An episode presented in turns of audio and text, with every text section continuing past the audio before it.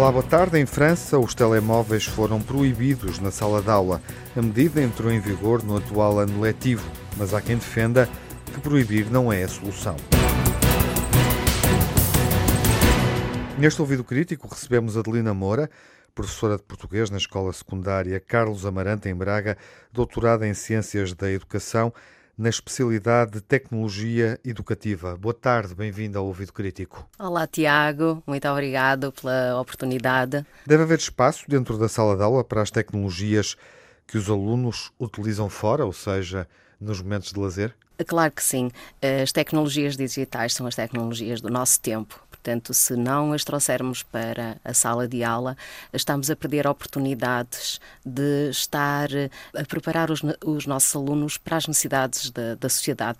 E, portanto, se a escola continua a ficar fechada em si própria, sem abrir-se, uh, estamos a perder oportunidades de uh, preparar melhor os nossos alunos para o mundo do trabalho, para poderem ter sucesso na vida profissional profissional. De que forma é que as tecnologias podem ser utilizadas como ferramentas de aprendizagem? Este ano eu desenvolvi, por exemplo, um, um, projeto que se chama Justiça para Todos, em que os alunos uh, simularam um julgamento uh, sobre uh, violência no namoro, foi o caso que eles escolheram.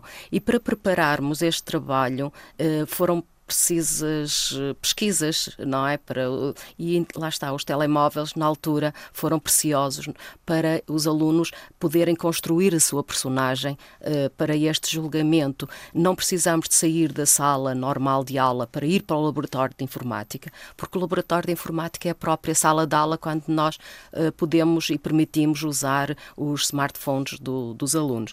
Outro projeto que eu desenvolvi com eles, uh, um, o projeto Viciado em livros, em que eles todas as semanas nós tínhamos 45 minutos de aula para leitura, exclusivamente a leitura. Então saíamos da sala de aula, íamos ou para a biblioteca ou para outro espaço da escola.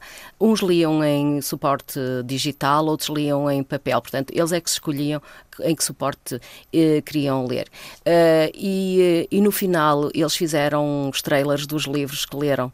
Eh, muito interessantes, muito giros. Usamos um, um, eh, um, programa que é o Animoto, que é um programa de criação de vídeos que, que dá uh, possibilidade do, do, aluno fazer um, um vídeo quase profissional uh, e fizemos 34 trailers de, de, livros no final, portanto eles gostaram imenso de, de, fazer este trabalho. Ou seja, as tecnologias digitais que os alunos levam para as aulas são sempre aproveitadas, não fazer seria desperdiçar um recurso valioso? Temos alunos que têm aparelhos caríssimos e que são, de facto, computadores na mão.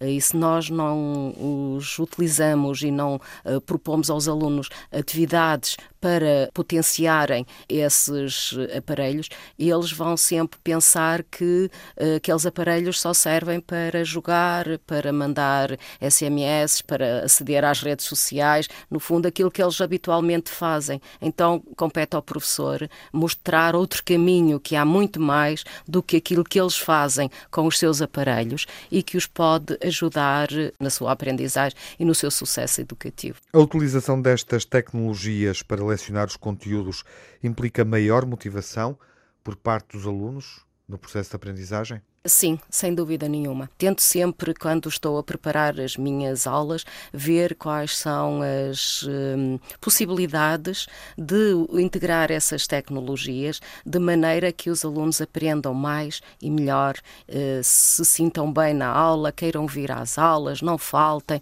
E, portanto, tudo isso, essa parte motivacional que muitas vezes as tecnologias nos ajudam, é muito importante olhar para estes recursos que temos à nossa disposição eh, e e, integrá-las. Mas também há dificuldades, seguramente que há. Quais são as dificuldades com que os professores mais se deparam quando utilizam tecnologias numa sala de aula? O acesso à internet na escola, que é muito lento. A rede não está nada bem e, portanto, isso é que desmotiva não só o professor, mas também os alunos quando estão a, a trabalhar e de repente têm que demorar imenso tempo porque a rede e o acesso à internet é muito lento. Há ferramentas que possa sugerir a outros professores interessados em aproximar o mundo dos alunos fora e dentro da sala de aula? Sim, as ferramentas que eu mais uso, pronto, já falei no Animoto para os alunos fazerem uh, os, uh, os vídeos, porque se pode usar o tablet ou os computadores e, e, portanto, é muito simples. Uso também o, o, o Mural, o Padlet, uso também o Kahoot, que é para testar conhecimentos, que é muito, uma ferramenta muito interessante para usar os smartphones. Portanto, eu projeto os quizzes e os alunos respondem com os seus smartphones. Portanto, depois ficam os nomes do, dos alunos e no final fica as percentagens e dá os scores e eles, quem ficou no, do, no primeiro, no segundo e no terceiro.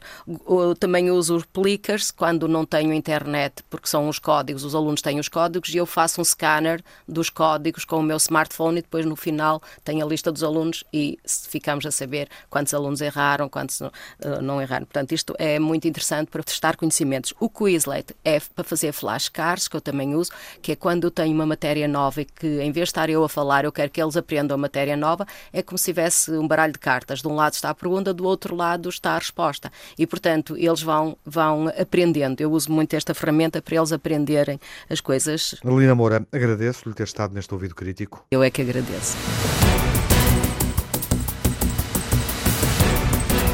Esta é uma questão que preocupa muitos professores.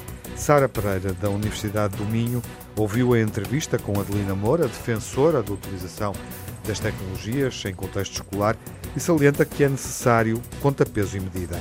Estar com um telemóvel na sala de aula para fins que não sejam pedagógicos, ou seja, para navegar nas redes sociais, para jogar jogos ou para falar com os amigos enquanto decorre a aula, não será, claro está, o uso mais adequado e aquele que se defende.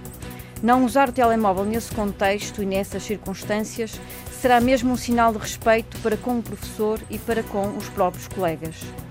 Completamente diferente será a utilização do telemóvel para aprender a pesquisar, a recolher dados, a resolver problemas, a trabalhar em projetos, a criar conteúdos, usar o telemóvel para aprender a comunicar ideias e a trabalhar em equipa.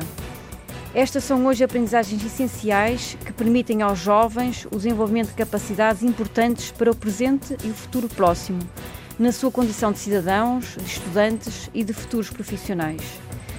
Assim, mais do que banir o telemóvel, será preferível levar os estudantes a tirar proveito dessa tecnologia, levá-los a refletir sobre os seus usos e eventuais excessos permitir-lhes aprender a viver e a comunicar melhor na sociedade digital em que participam. A medida francesa de proibir os telemóveis na sala de aula suscitou debate. No Reino Unido, por exemplo, o governo admite assumir uma decisão igual, mas muitos especialistas receiam que esta medida seja um retrocesso na educação.